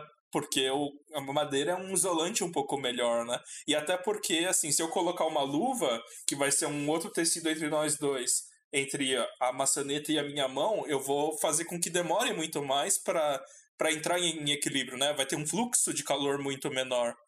Então é nesse sentido né, que a gente vai ter condutores e isolantes. E aí o que, que vai dizer isso é uma propriedade que a gente chama de calor específico. Ah, só uma coisa, Sato. Quando você falou deu um choque, foi tipo aquele choque térmico ou. Choque térmico, né? Você falou que você, é, você, sente, você sente um. É, não é, não é por estática, né? É, um... é, que ficou parecendo que você levou um choque porque tava frio. Tipo, literalmente você levou um. um... Isso, choque isso. elétrico. É. Essa que você quer dizer que não é o choque elétrico. É, é um choque e... térmico, tava frio, você levou, você ficou em choque. Uhum. É, porque o que você sentiu é um fluxo de calor indo da minha mão para maçaneta. Uhum, exato. Então, o, o cobertor é justamente isso, né? Você colocar um isolante térmico entre você e o ar, que é um isolante melhor que o ar. Então, você demora mais para perder é, energia térmica, ou seja, trocar calor com o meio. E, e é para isso que serve o cobertor e não para te aquecer, né? Senão Bom, Mas, ia, ser um forn... ia ser o melhor forninho do mundo, né? Não, não precisa ligar em nada. Mas hoje em dia existem cobertores elétricos. Eita, Giovana. Você tem uma porta, né? Tá aqui a, a porta de madeira e tem a maçaneta. Tá todo mundo em equilíbrio térmico com o ambiente. Só que se você coloca a mão na porta e coloca outra mão na maçaneta, parece que a mão que está na maçaneta está mais fria do que a mão que está na porta, né? Mas elas têm a mesma temperatura. Só que o que, que, o que, que é o que, que tem diferente né, entre elas? É a maneira com que os materiais estão roubando o calor de você. Né? Então, o calor que a maçaneta ela consegue roubar calor com mais facilidade, né? ela conduz melhor o calor. Então, ela retira mais calor de você com mais rapidez. Isso parece você está perdendo mais calor mais rápido, parece mais frio. A madeira ela já tira calor com menos velocidade, então você perde calor mais lentamente. E isso me parece menos frio, né? Então, essa ideia, essa sensação de que é quente ou frio, não tem só a ver com a temperatura, tem a ver com o material, tem a ver com o fluxo de calor, que como que ele está sendo roubado de você, né? Inclusive tem um experimentinho que é super legal de fazer. Você precisa de três recipientes com água. E aí você coloca um em temperatura ambiente, um com água gelada e um com água morna, o suficiente para não para não machucar sua mão. E aí o que, que você vai fazer? Você vai colocar uma mão na água quente e uma mão na água fria. E aí espera um tempo assim para mudar um pouco a temperatura dos, dos seus, das suas duas mãos. E aí depois você pega e coloca essas duas mãos ao mesmo tempo na água em temperatura ambiente.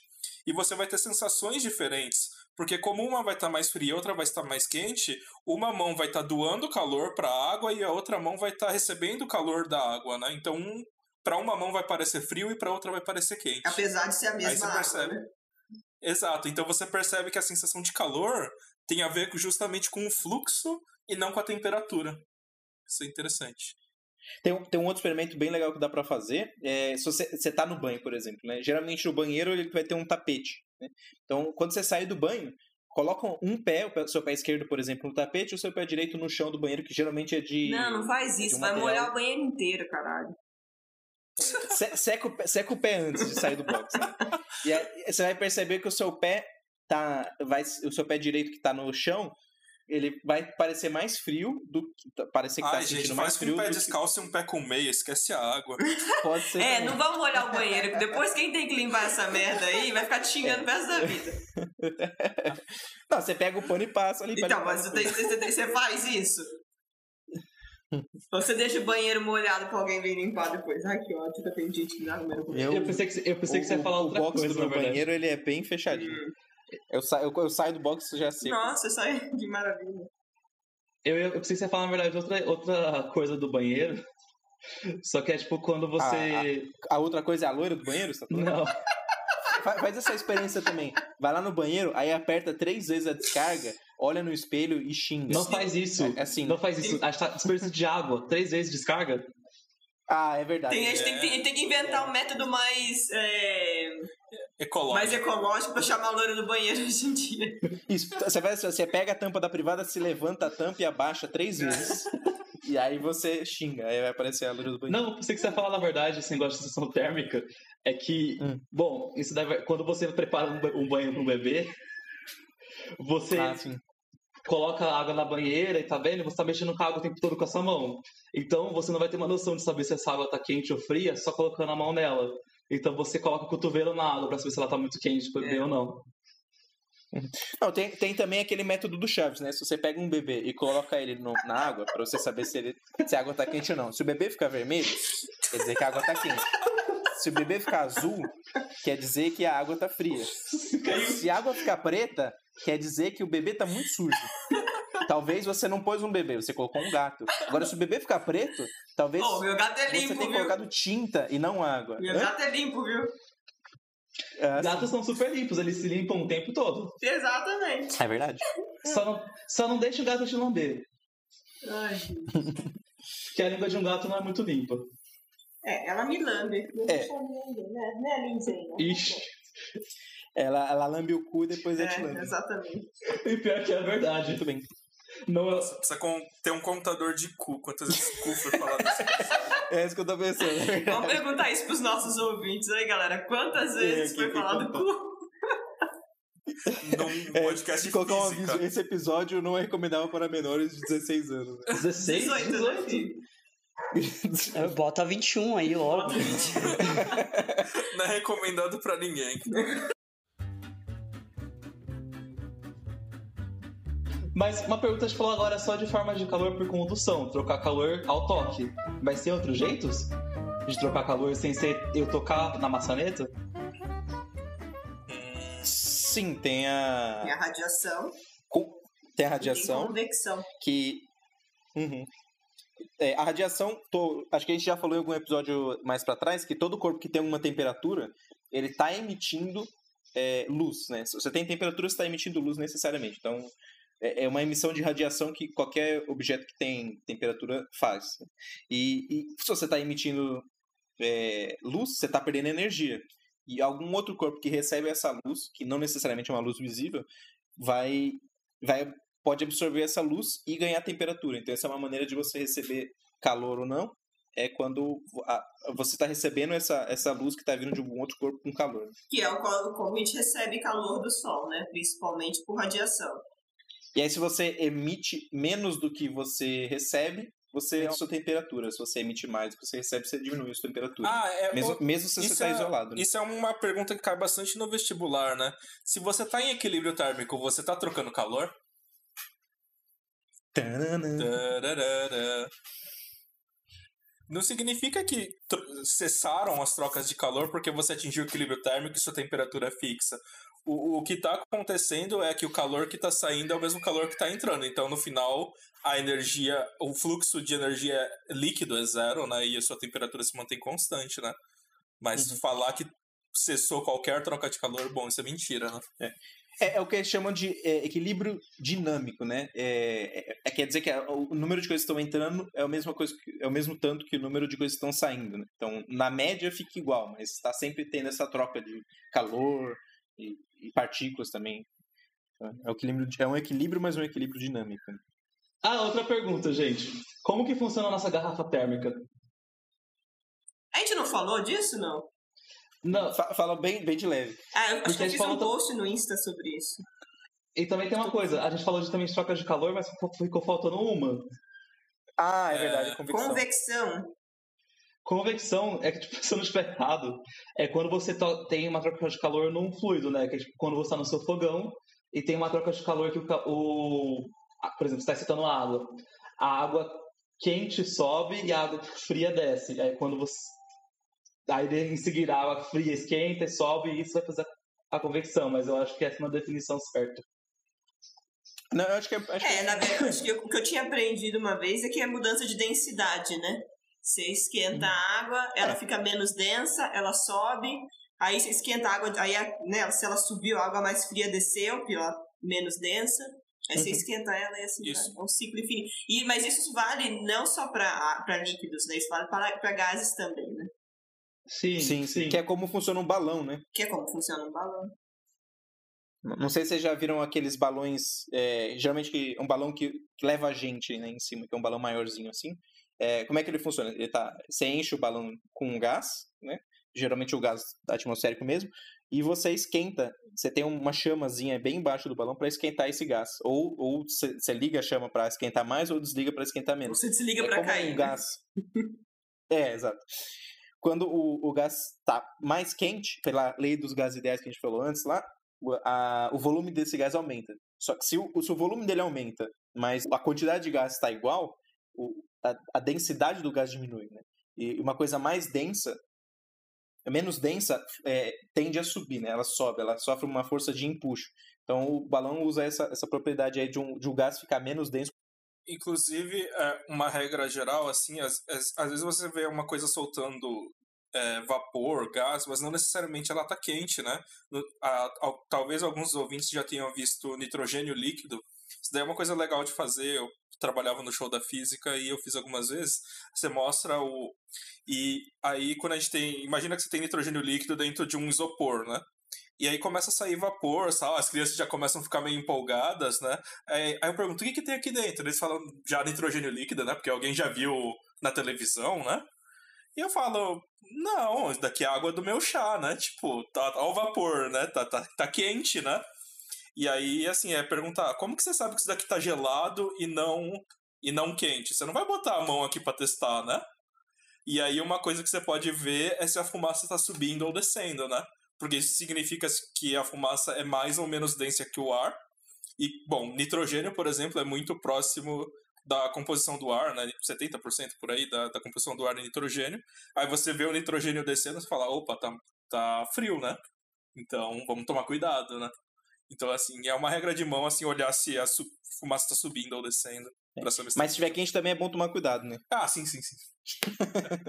É, ah, um- uma outra, um- uma maneira interessante de ver aquela convecção que o Ítalo falou, é, por exemplo, não sei se vocês já repararam, num, lugar que eu vejo bastante acontecer isso é quando você está na feira, estão fritando pastel, se você olhar bem rente na, na panela que eles usam para fritar pastel, você vê que o ar ele tá meio, meio estranho assim, ele tá meio vibrando, ele, ele tá, tá diferente, você consegue ver, é como se fosse uma miragem assim.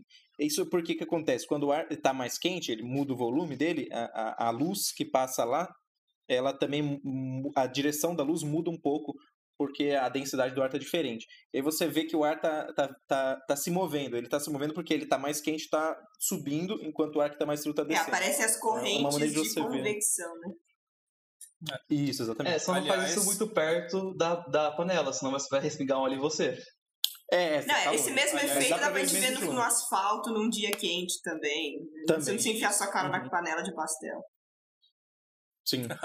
É, inclusive, se alguém tiver aí estudando para o vestibular, né, a gente aprende aquele negócio que chama índice de refração, né, dos objetos. A gente costuma consultar uma tabela, né, aí o ar é tanto, tal coisa. Tem que tomar cuidado. Aquela tabela foi feita para uma temperatura específica.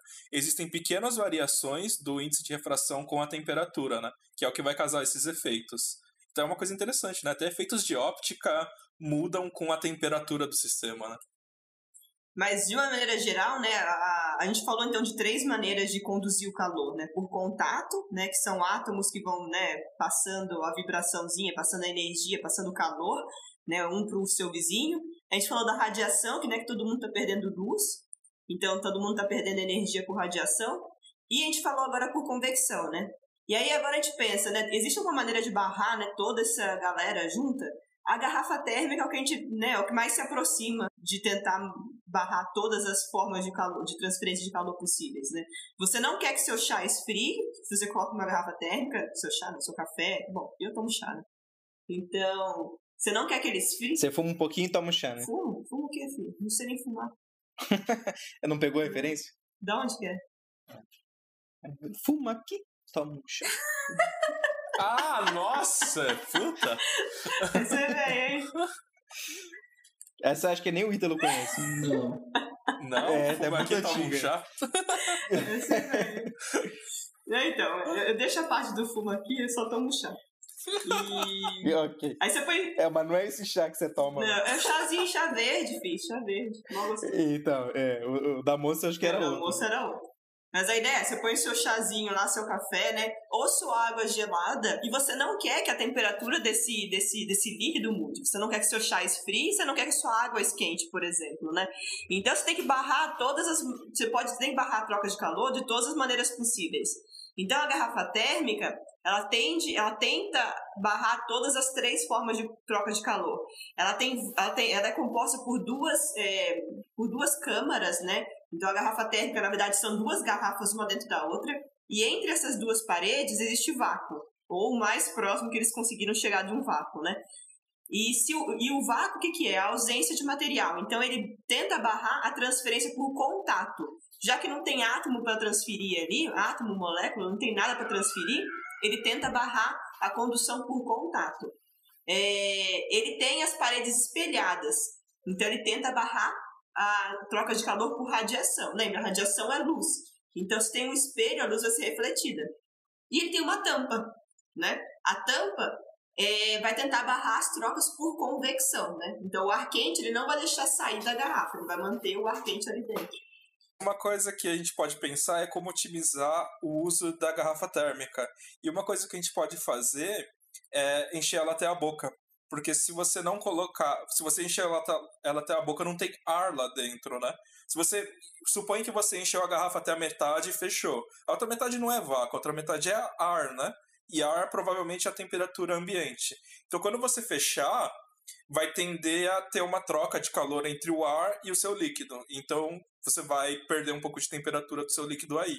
Se você colocar até a tampa, então não tem esse ar para trocar o, o calor com o seu líquido e, e você preserva por mais tempo. Exatamente. É por isso que quando eu uso a garrafa térmica, eu- logo depois que eu tomo um pouquinho, eu já jogo fora a, a- A garrafa.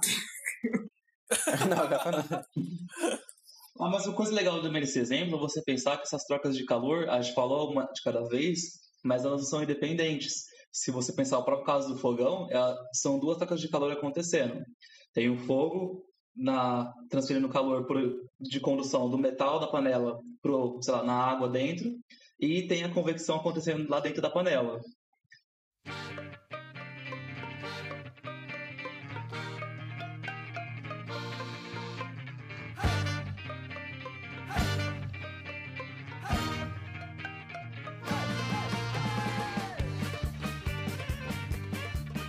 Nós vamos iniciar um novo bloco do Physicast, que é de perguntas e respostas, e nós vamos chamar ele de partícula mensageira. Então, caso você tenha uma dúvida que, sobre algum episódio ou sobre física de maneira geral e você queira que a gente responda, mande é, um e-mail para a gente, é, physicast.oficial.gmail.com ou no Twitter, hashtag, e, hashtag partícula mensageira, ou também no- nos mande mensagem no Instagram, qualquer meio que você ache melhor, e nós responderemos. É, vamos começar a nossa sessão Partícula Mensageira, onde os ouvintes mandam perguntas pra gente. Então, eh, tem aqui a pergunta do Abner Zen Morita. Ele é de São Paulo, é, estudou até o segundo grau em Campinas. Deixa eu ver se ele fala aqui da onde, eh, qual que é a formação dele. Ah, aqui. Ele é engenheiro. Tá. É, a primeira pergunta é do Abner Zen Morita, de São Paulo. Ele é engenheiro agrônomo pela Exalc de Piracicaba Uhul! e especialista e é especialista em finanças avançadas pela FIA FEA USP. E admira muito a Unicamp, ele falou. É, e aí ele tá falando aqui que é um episódio que a gente conjecturava a respeito da relatividade, se ela é discreta ou contínua. E, e aí ele, ele diria que o universo é discreto. Mas se a realidade passa pelo filtro das nossas ideias, creio que a real- realidade seja contínua. A filosofia pode ser contínua. A imaginação pode ser contínua. A derivada num ponto an- anda sobre ideias contínuas, etc. Esse é o comentário dele, mas a pergunta vem agora. Baseado em insights de outros podcasts de vocês, se uma massa mergulhar perpendicularmente em direção a um buraco negro, um desses massivos ou ultramassivos, por exemplo, a partir de uma velocidade inicial, então ele está caindo com, com alguma velocidade já em relação ao, ao- ao buraco negro. Em algum momento ou lugar, alguma parte dessa massa vai ultrapassar a velocidade da luz? Se não, o que, que frearia essa aceleração? Que se ela não ultrapassa, por que, que ela não ultrapassa? Acho É, que foi essa a pergunta. Assim, primeiro a gente não sabe o que acontece dentro do horizonte de eventos, mas mesmo do ponto de vista físico, não teria por que ela é, passar a velocidade da luz, né? Porque ela- o que acontece é que ela está seguindo a geodésica do, do sistema, que no caso de um buraco negro aponta para o centro dele, né? Mas não significa que ele vai acelerar indefinidamente, né? Porque se você, tem, você tem que pensar em conservação de energia. Para a partícula acelerar acima da velocidade da luz, se ela é massiva, você teria que dar uma. Bom, pelo menos segundo a, a relatividade, você teria que dar uma energia infinita para ela. E nem o buraco negro tem uma energia infinita para dar para essa partícula, né? Então a previsão não é que a partícula é, atinja velocidades acima da luz. Se a gente conseguisse observar ela, né? Claro. É, eu acho que também uma outra maneira de, de visualizar isso é assim, ima- imagina assim a- que a gente está aqui próximo da superfície, né? Tem uma aceleração constante para baixo. Então vamos supor que tenha uma aceleração constante, tem uma força, melhor co- colocar assim. Tem uma força puxando e essa força é constante. Então, se essa força é constante, se eu colocar uma partícula na física clássica, eventualmente essa força constante vai fazer uma aceleração constante e essa aceleração eventualmente vai fazer a velocidade ser maior que a velocidade da luz. O que acontece na relatividade? A, a força pode ser constante, mas a aceleração não, não necessariamente é constante, porque a, lei de Newton ela é modificada um pouco. Não é mais MA, ela tem um fator gama ali, então é gama MA. E esse gama vai aumentando com a velocidade. Então, é, embora a força seja constante, a velocidade, a aceleração vai ter que ir diminuindo. Então, o que acontece é que é, a, a, a, a relação força-aceleração não, não, não, não fica constante os dois. Então, uma, uma hora você não É, consegue você mais pode acelerar. pensar não consegue... assim que que o corpo tá ganhando uma massa cinética, aspas, aspas, né? Uhum. Então fica mais difícil eles- acelerar ele com a, com a mesma é, força. É, eu acho que algumas pessoas, inclusive, chamam de massa malpertusiana, uma coisa assim. né? Essa massa Hum. cinética que você está dizendo.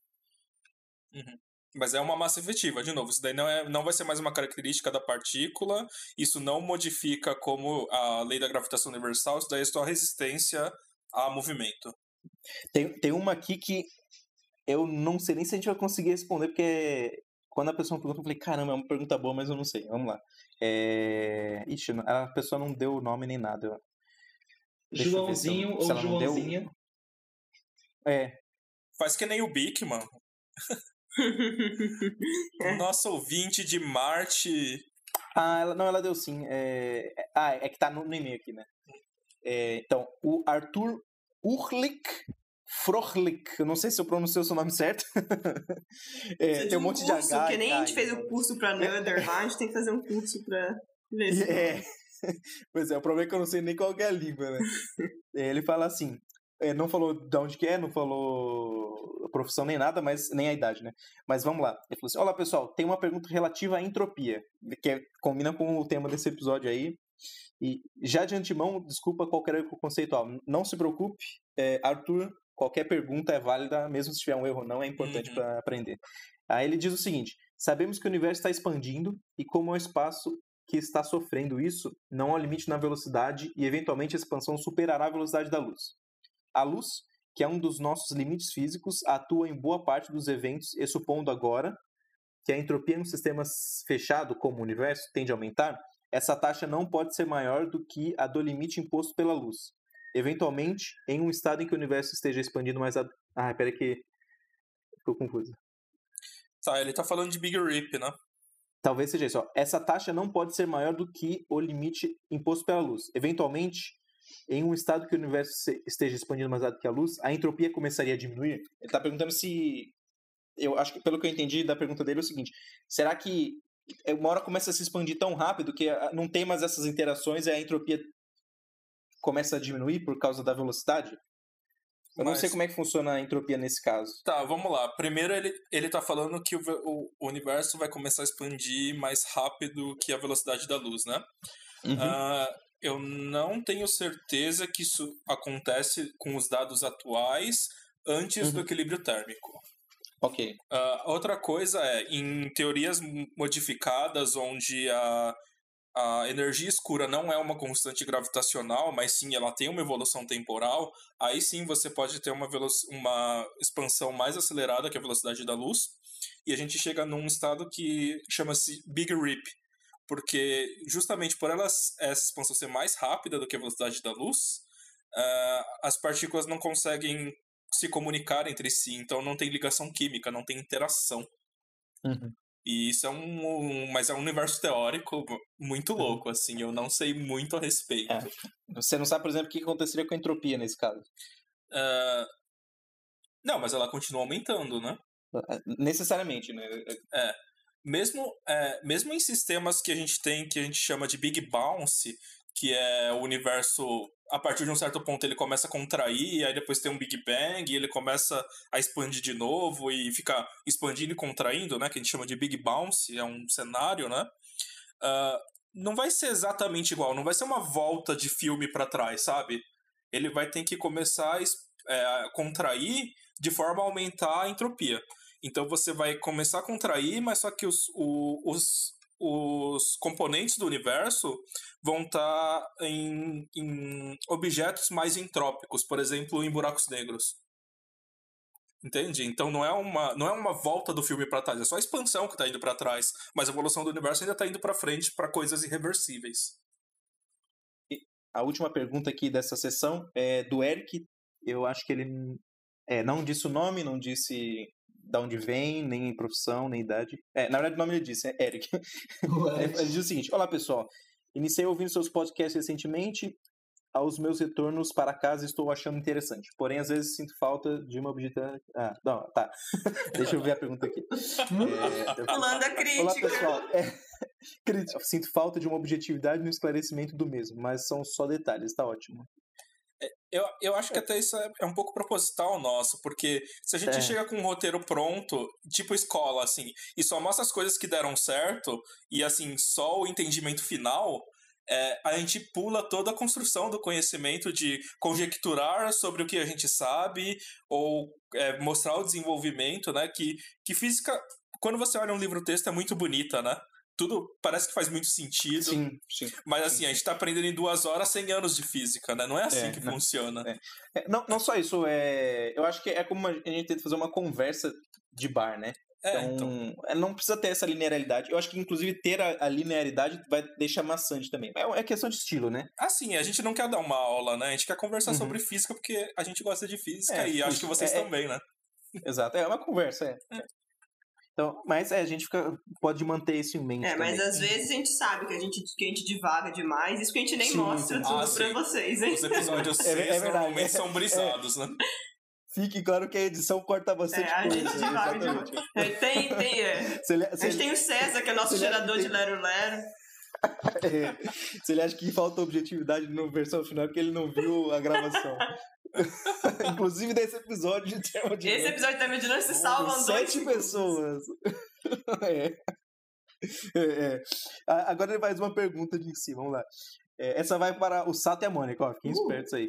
Não ficou muito claro porque o núcleo atômico não se desestabiliza com suas cargas positivas e neutras. Mas pera, por que pro Sato e pra Mônica? Ele falou isso? Não sei. Eu acho que a gente falou isso em algum episódio. É, é, é, provavelmente foram vocês que falaram sobre ah, é. que específico. Eu achei legal, achei legal que a pessoa lembrou quem falou o quê. Uhum. É, é que provavelmente ele escreveu depois. depois de... é. é. ele ouviu e escreveu. Então a ideia, a pergunta é por que o, o núcleo atômico não se destabiliza? Isso. Então, Talvez não ficou claro pra ele. Ah, então vamos, vamos lembrar, né? O que, que tem no, o que, que tem no núcleo atômico que a gente sabe hoje em dia? Tem partículas positivas, né? O próton, os prótons, e tem partículas neutras, que são os nêutrons. A gente sabe de eletromag, de eletromag que partículas positivas elas tendem a se repelir, né? Então, o que seria esperado, né, se a gente só conhecesse eletromag, seria que o núcleo se desintegrasse. Como a gente sabe que o núcleo continua coeso, a gente sabe que existe alguma outra força que é mais forte ainda do que a eletromagnética que está repelindo os prótons. E essa força que é mais forte, ela é a chamada força forte. Então essa força Criatividade. forte, ela, ela vai atuar no núcleo atômico, né? Ela vai atuar, é, ela vai atuar é, ali no núcleo, no núcleo atômico e ela vai conseguir manter o átomo coeso, né? Falando mais explicitamente sobre essa força forte, essa força forte ela atua né, entre os quarks do, né, entre os quarks do próton, do nêutron, e ela aparece via a troca de uma partícula chamada gluon, que é o equivalente ao fóton para a luz, né, mas ele é, o, é a partícula mensageira da, da, da, da força forte. Então, via a troca de gluons, a gente consegue manter os quarks, né, e consequentemente o núcleo atômico coeso. É, resumindo em uma frase, é, ele não se estabiliza porque tem outra força além da força elétrica, basicamente. Mas, mas é, a, versão estendida e Versão estendida e sem detalhada é essa cortes. da. Isso. A versão do E aí, se diretor. você quiser dar um nó na sua cabeça, é se essa interação é mais forte do que a elétrica, por que, que ela não se manifesta no nosso dia a dia? Mas aí é pano pra manga pra outro episódio. Eu acho que a gente falou dela, não falou? Tem- tem- é, a gente falou, ta- talvez, é, talvez desse episódio, não sei, talvez ele não tenha ouvido esse É, então, episódio a- ainda. Ou, É, ou- pode ser. não sei. É, e não ficou, a gente não sabe que episódio que você escutou, mas se você tiver um pouco mais de dúvida, a gente falou sobre as forças fundamentais, né? Tem um episódio chamado Forças Fundamentais, e a gente explica um Uhum. pouco melhor essas, essas forças fortes e as outras forças que também aparecem na Ah, é verdade. Verdade. É, a gente, a gente falou explicitamente. É. Ah, Ele, tem, ele, ele coloca mais duas perguntas aqui. É, uma delas é: já existe algum estudo de quais cargas são feitos os quarks? Acho que o que você está perguntando é assim: se tem partículas que são menores que os quarks que formam os quarks. A resposta, assim, não tem nenhuma evidência experimental. E existem teorias que tentam dizer que os quarks são formados por outras partículas, mas até agora é, é- é o campo da teoria, não tem, não tem nenhuma evidência pra gente achar que existe alguma coisa que forma É, por enquanto, o quark, o quark Yeah. pra gente são partículas elementares, né? Indivisíveis. Isso. E, e tamanho delas é, é zero, né? É um ponto, realmente um ponto no espaço. E- Embora seja estranho pensar numa coisa que tem tamanho zero. né? Essa é a concepção na física. E, e- é, tamanho zero significa que não tem uma estrutura interna, no final das contas. Aí, a, a última pergunta dele no e-mail é, é uma contra-ideia. Se todos os átomos mais densos foram criados em supernovas, vamos usar o exemplo do ouro. Esse metal de muito difícil oxidação que possuímos aqui na Terra e não são originários desse, esse mesmo átomo que usamos aqui em anéis e joias são os mesmos que foram criados lá na supernova? Peraí, eu não entendi, a- poeira de estrela. eu não entendi a pergunta. átomo que ele falou que eu não escutei? É, ouro. Ouro. Ah, Mas Acho que a pergunta dele se resume assim: é, o, o- o ouro que a gente usa no anel foram criados nas supernovas? Sim. Sim. É, num processo que chama R-nucleossíntese, que é essa formação de elementos pesados em núcleos de supernova. É, se você quiser olhar na Wikipedia, por exemplo, procura por R nucleossíntese, como o Sato falou. Mas é, é, sim, for- foram formados nas supernovas. É interessante a gente perceber que a gente, nosso corpo, é, é aquela frase, acho que do Sagan, né? Nós somos poeira das estrelas. Né? Literalmente, as estrelas formaram esses elementos, explodiram e che- formou a gente. É, Então, a, gente, tiver- a gente ainda tem a poeira da estrela que é formada no núcleo da estrela, né? Que são os elementos Sim, até sim. o ferro. Gente É, teve sim, sim. polêmica. Mas pra, assim. sair da estrela tem que explodir a estrela também. É, exato. Então, de qualquer jeito, tem que ter uma explosão ali.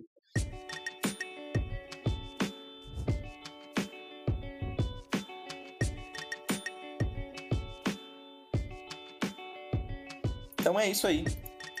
Eu- Bom, então é isso, galera. Esse foi nosso episódio de introdução na termodinâmica. A gente espera que vocês tenham gostado. Foi um episódio bastante divertido pra gente fazer. Teve bastante gente interessante participando. Mas é isso, galera. A gente espera que vocês tenham curtido esse episódio. E qualquer dúvida, né, entre em contato com a gente pelo e-mail, ou pelo Instagram, ou pelo Facebook, pelo Twitter. A gente adora escutar vocês. Manda oi, manda dúvida, manda sugestão. E é isso, galera. Um super beijo para vocês. Até a próxima. Tchau, tchau. Tchau, tchau. Tchau. Valeu. Falou, galerinha. Foi um prazer inexorável estar com vocês. Espero que vocês tenham entendido que o cabaré só pode esfriar se for encostado em um corpo mais frio. Valeu!